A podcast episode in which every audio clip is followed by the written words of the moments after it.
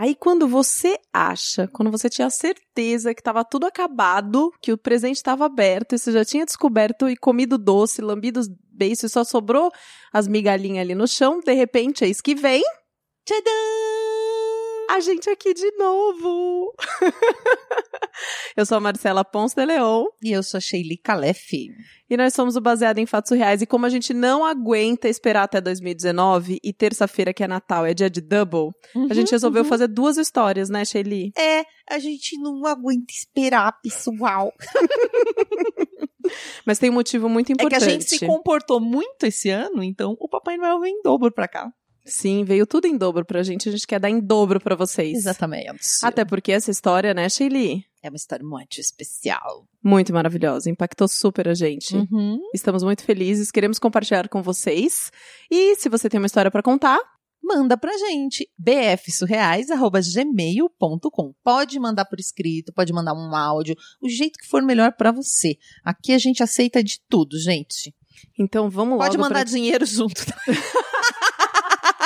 Não, dinheiro você pode mandar pelo Apoia-se. Exatamente. A gente adora. Tem contribuição começando de um real, gente. Um real. O que, que é um real? Não é nenhuma passagem de ônibus em nenhum lugar desse Brasil, aposto. apoia.se barra bfsurreais e lá você começa a contribuir a partir de um realzinho. Viu? Uma cervejinha por mês tá ajudando nós. Cervejinha não tem cerveja de um real, Shelly. Então, mas eu já tô sugerindo que seja um pouco mais. Ah, é porque a Entendeu? segunda contribuição é de cinco, então cinco já dá Não. pra comprar uma Ah, cerveja long neck, Pronto. uma latinha ou duas, dependendo de onde for, É. ou uma dose de cachaça. Eu nem bebo, tô aqui discutindo bebida com vocês, gente. Meu Deus do céu. Vamos pro caso da semana? Vamos, Shelly. Baseado em fatos surreais. Histórias de mulheres como nós, compartilhadas com empatia, intimidade e leveza. Onde o assunto é a vida e o detalhe, o surreal.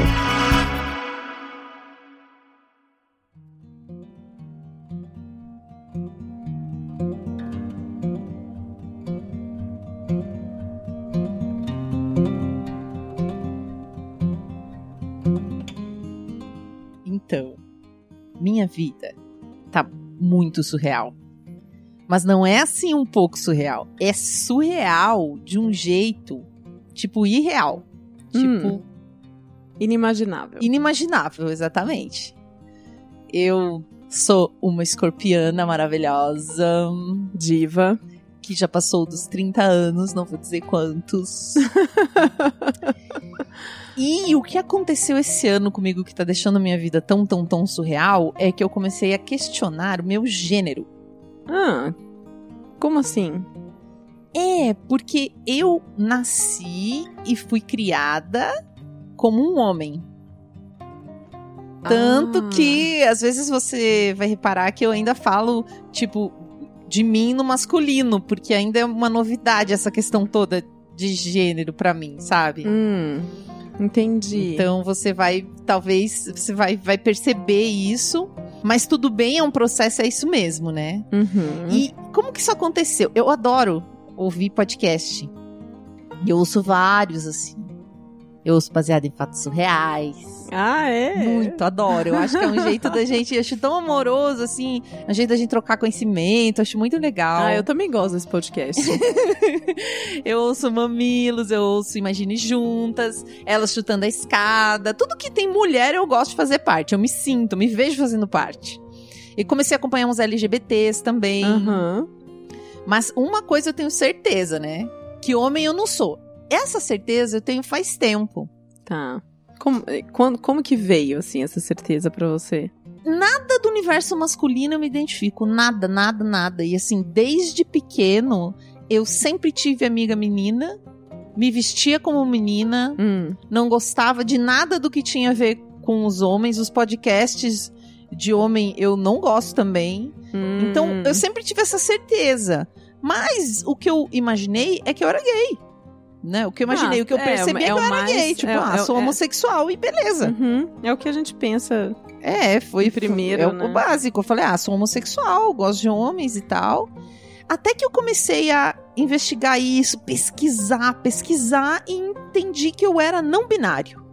Comecei a me identificar assim. Tá, como se não tem um gênero, né? Não é masculino nem feminino. Isso. Tá. É tipo quase um terceiro gênero, digamos assim, né? Mas é o não binário, eu não me identifico com nenhum dos dois.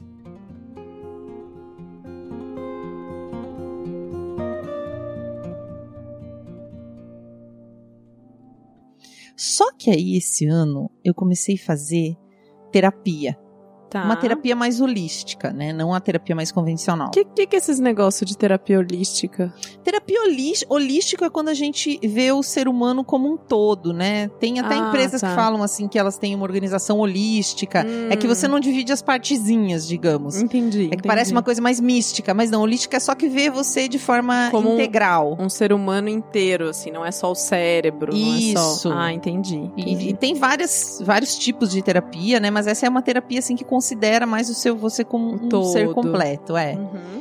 E como eu sou professor de yoga há muito tempo, eu foi uma terapia que eu mais me identifiquei. Entendi. Eu comecei a fazer essa terapia com uma mulher maravilhosa, muito forte, muito poderosésima. Sabe aquela pessoa assim que você olha e fala: Ó, que pessoa incrível. Que a gente admira quase querendo ser a pessoa, né? Exatamente, exatamente. E ela tem uma coisa de ir tocando em alguns pontos do corpo, né? Ela foi tocando em uns pontos do meu corpo e falando comigo, sabe? Hum. E foi muito difícil a primeira sessão. Nossa. Eu queria sair correndo. Porque ela jogou toda a merda da minha vida no ventilador. Hum. E nessa primeira sessão, eu já percebi que eu tinha sofrido alguns abusos sexuais quando eu era criança. Ah, que, que você não tinha nem noção, assim, quando não sei. começou. Eu não sei se eu não tinha nem noção, porque eu tenho algumas lembranças. E eu não é nem que eram. Como que eu vou dizer? Um estupro, assim, né? Uma Uhum. violência sexual desse tipo. Mas são brincadeiras sexuais Tá. que me desagradavam muito, mas que na época eu não sabia expressar, né? Eu lembro disso. Eu lembro do meu pai fazendo isso, de tios meus fazendo isso. Tinham 6, 7 anos. Então é um negócio pesado, assim, quando você é criança, né? Mas enfim, foi muito. é, Ela tem muita experiência e sabe fazer terapia, então ela encosta e a, me- e a memória já vem. Foi um negócio muito, muito importante. E pra mim ficou claro que eu era não binário mesmo. Tá. Eu cheguei nessa conclusão. Aí não sabia nem se eu voltava ou se eu não voltava, né? Porque foi um negócio Porque tão... deve ter sido super desconcertante, né? Ai, é Assim. muito, porque é um tipo de intimidade que você não tá acostumado a ter com uma pessoa que você não conhece, né? E aí você não, e você também não quer ficar expondo tudo assim, né? Lógico. Tipo, mesmo que você vá atrás de uma terapia, nunca é porque E às vezes só pelo jeito que você se mexe, ela já sabe. Ai, Já sabe o que, que aconteceu com você e você mesmo não sabe. Então é um, é um desespero, sabe? É uma coisa muito, muito estranha. Mas foi muito bom ao mesmo tempo. Então eu voltei na segunda consulta e eu levei o meu tapetinho de yoga, né? Porque eu tava, eu ia justamente sair de lá e dar uma aula para a comunidade LGBT e trans. E eu falei para ela que eu tinha esses questionamentos na minha cabeça, né? Que eu não sabia se eu era realmente um homem, que eu não me identificava como um homem, que eu me identificava como não binário. E aí ela foi trabalhando comigo na sessão, né? A gente foi conversando. Até que teve um momento que ela disse: "Tá nítido aqui pra mim que você é uma mulher trans". co- co- É, é- ela falou isso pra você. Falou isso. Falou, eu vejo nitidamente, né? Mas não é que ela falou assim do nada. Né? Isso foi acontecendo, isso já era um questionamento meu. Então é como se a gente tivesse chegado junto nessa conclusão. E ela só Mas colocou ela- em palavras ali. É, ela verbalizou uma coisa que até então era tava dentro de mim, mas estava tão escondido dentro de mim porque eu não podia falar isso pra ninguém. Uhum. Porque ao mesmo tempo, né, que eu não me identificava com nada do masculino, eu não conseguia me assumir como dentro do feminino, porque Uhum. eu sempre fui um homem.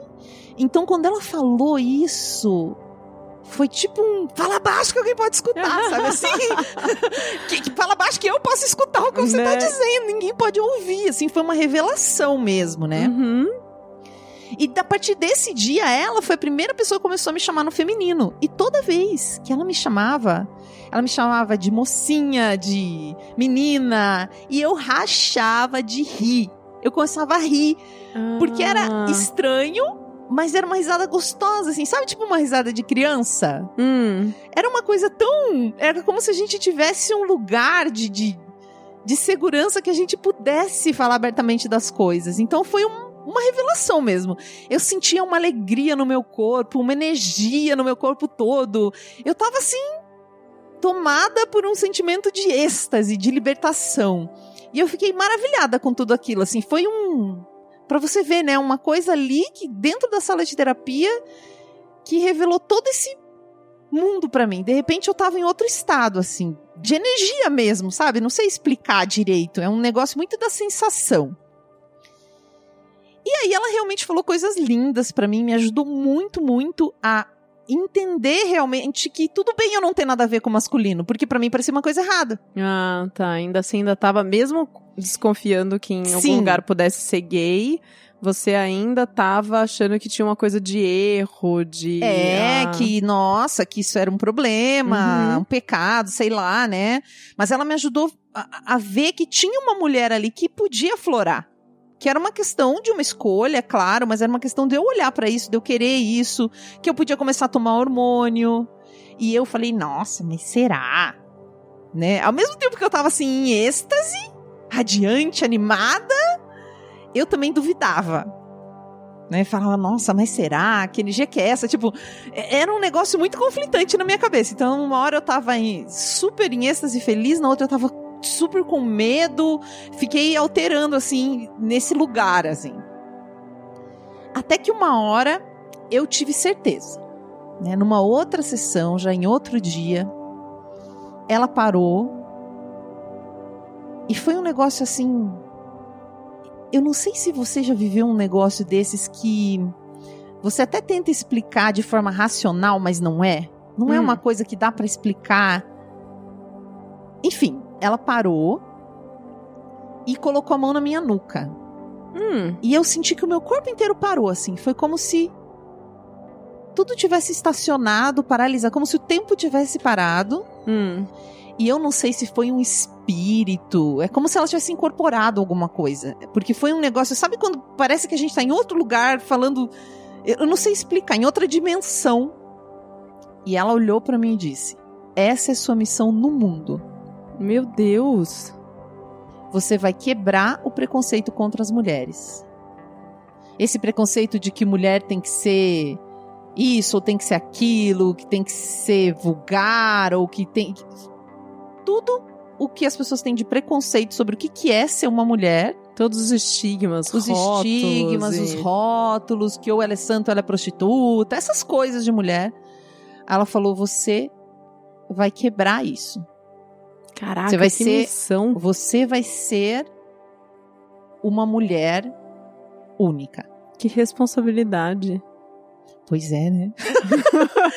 e ela falou assim, como, se- como se fosse um exemplo mesmo, sabe? Mas num sentido de que era uma ideia de que eu não precisava ser ninguém.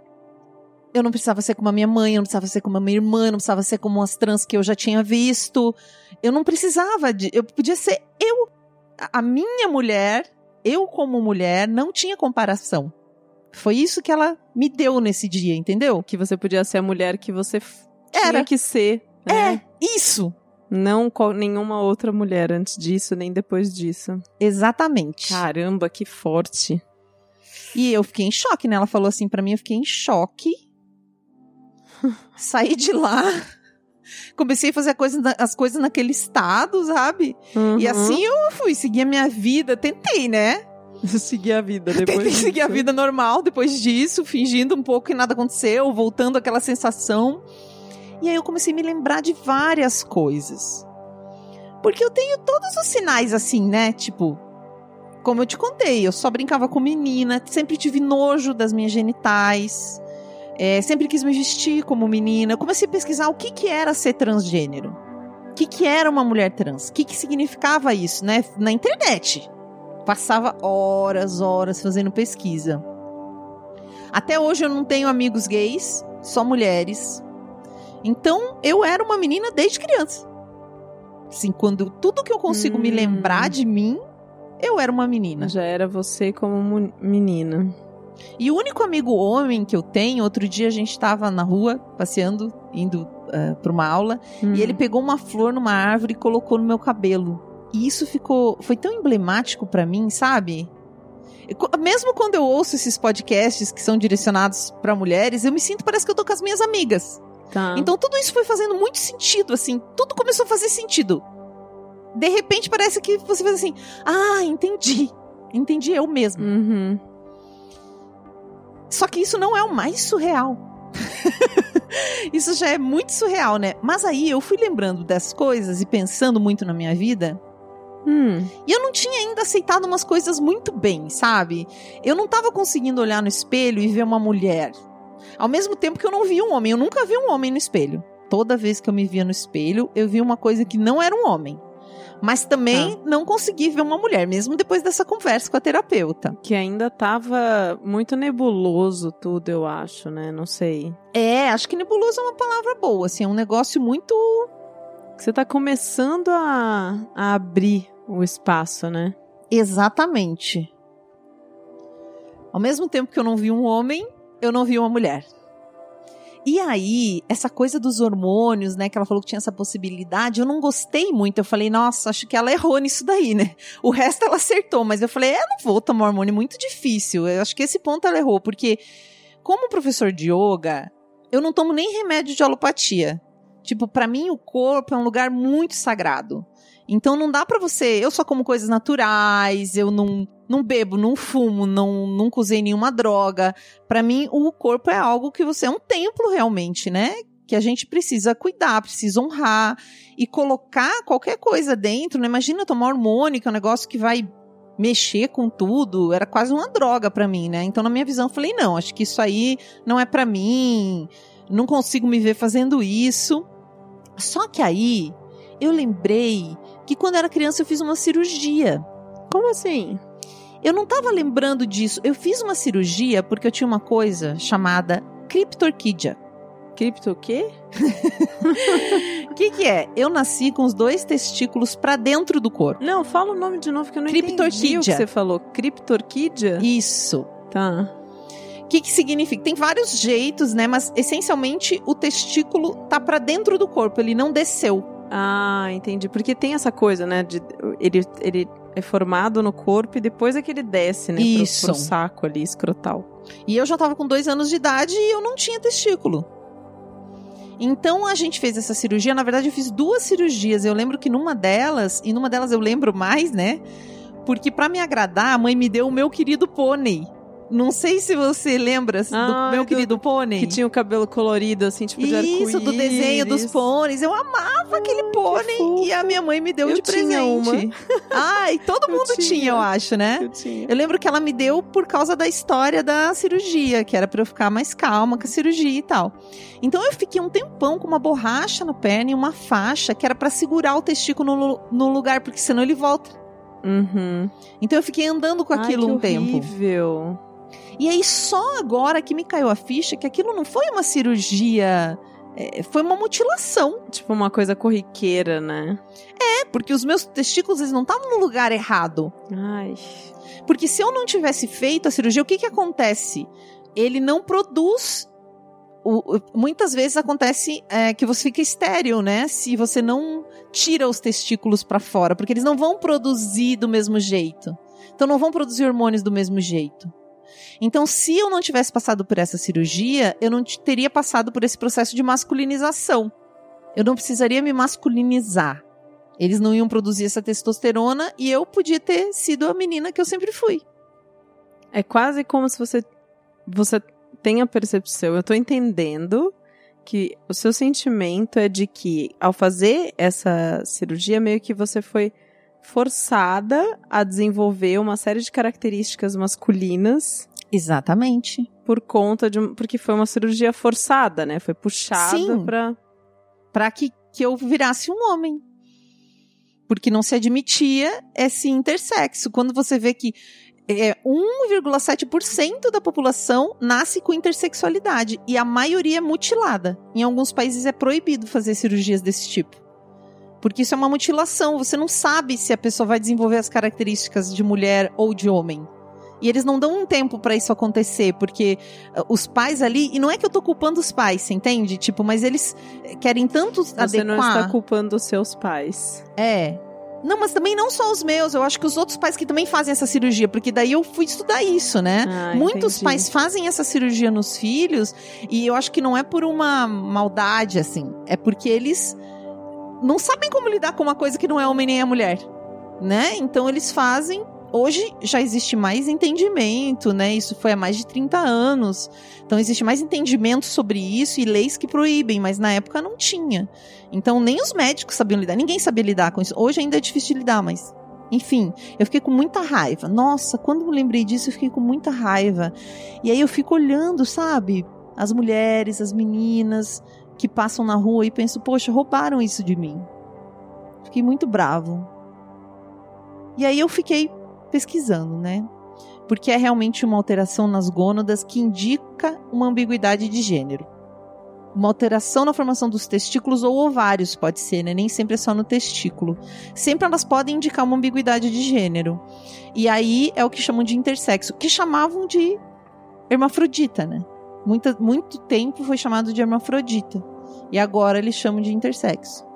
Que é o jeito que eu nasci. Então, foi me atribuído um gênero masculino, porque parecia que eu era, mas na real eu era uma menina que estava sendo criada como um menino.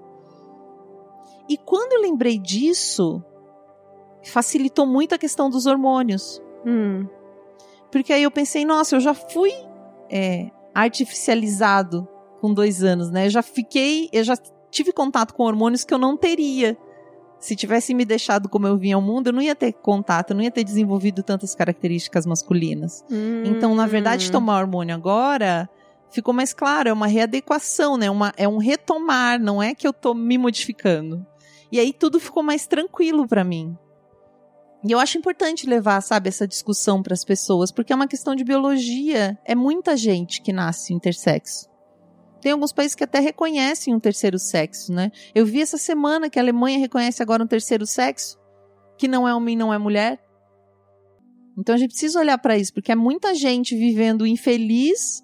Porque se por acaso acertarem, né, e realmente a pessoa, tipo, vai dizer, ah, então tá, nasceu intersexo, vai ser menina, e for menina, tudo bem, mas quando não acertam, como foi o meu caso, é uma infelicidade muito grande.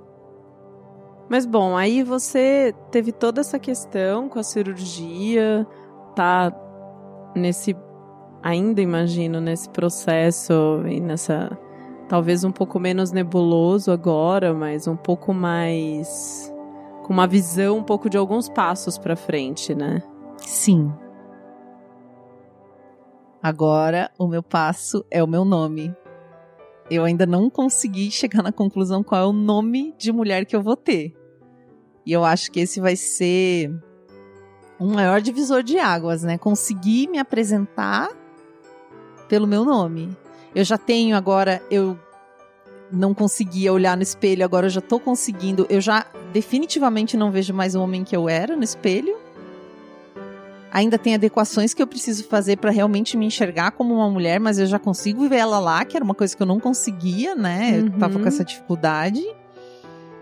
E vai ser um um movimento na minha vida que Vai ser não, tá sendo, tá né? sendo, né? Mas é que eu fico imaginando assim, quando eu conseguir, eh, assim, só, olha, só dois amigos muito, muito, muito íntimos que sabem disso. Ah, mesmo sendo um processo que já começou há um ano, é uma coisa que ainda É. tá muito no interno. As pessoas estão percebendo porque eu tô tendo mudanças físicas. Mas eu não, não tô falando isso, entendeu? Uhum, Tipo, não é uma ainda coisa tá que- muito no, no- no- na esfera interna sua. É, elas não quem me, é ainda me chamam pelo próximo. masculino. Eu ainda faço isso muitas Tem, vezes. tem alguém da sua família envolvido, assim? não né? tem. É porque eu fico imaginando como. Sei lá, como que você vai conversar com sua mãe, com seu pai, sabe? Eu também não sei como Trazer vai essa questão da, da cirurgia. Olha, às vezes. Até me emocionei agora. Às vezes eu acho que vai ser muito difícil. Que a minha mãe vai ter um ataque do coração, assim. Vai ficar louca. Mas ao mesmo tempo eu tô tão feliz que eu acho que talvez ela consiga ver isso, entendeu? Ver a minha felicidade, ver como isso, como isso é óbvio. É quase como um, sabe uma coisa gigante que ninguém tava vendo? Mas eu realmente não sei, é uma coisa que eu vou só vou saber na hora. Ela também tá percebendo isso, né? Eu não moro mais com ela, vê, a gente se vê menos, né? Vê pouco. Sim. Mas também tem uma coisa ali que já tá acontecendo, que ela já percebeu, mas nada foi falado de forma clara, assim.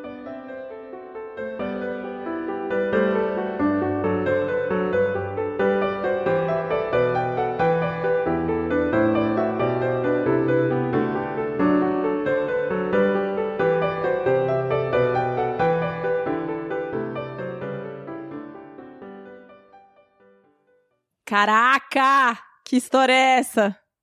Meu Deus, que história é essa? Meu Deus do, Meu Deus céu. do céu! E foi uma história muito interessante, porque ela veio por áudio, então a gente consegue sentir o que vocês mandam pra gente quando vocês mandam histórias por áudio, gente. É um negócio assim. muito diferente, né?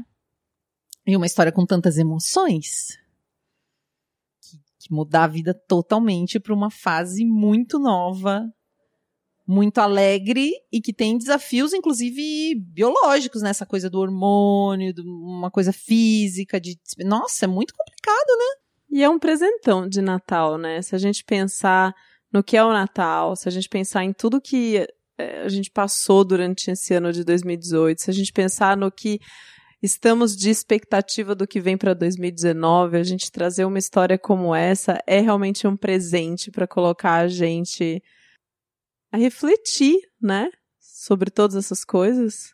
Sim. Quem somos nós?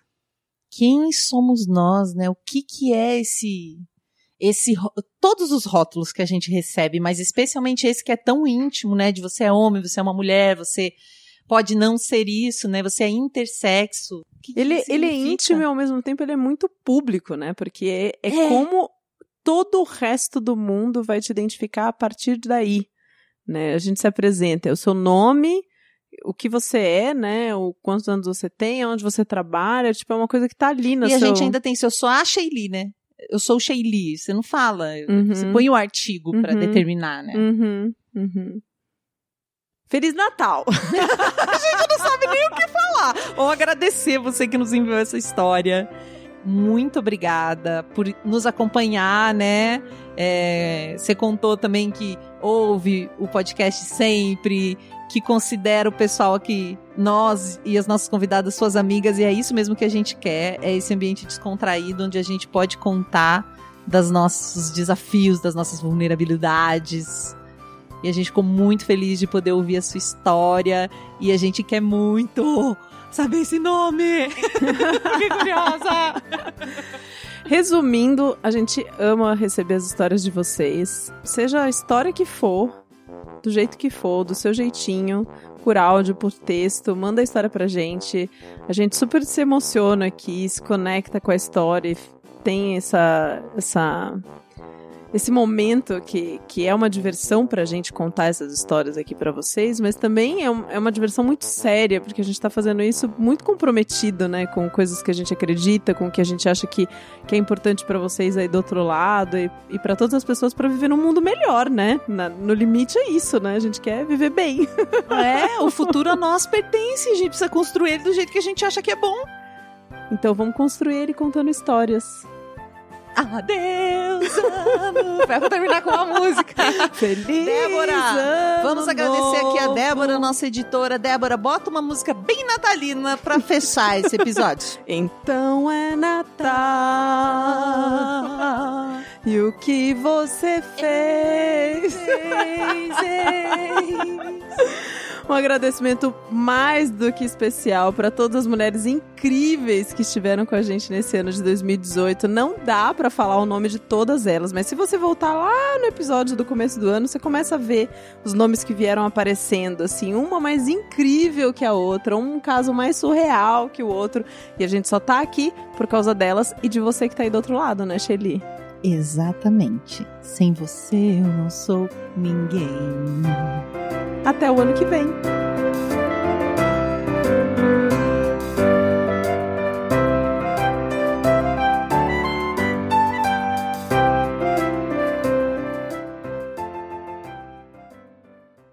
Acompanhe Mulheres Podcasters. Este podcast foi editado por Débora Veiga Ruiz.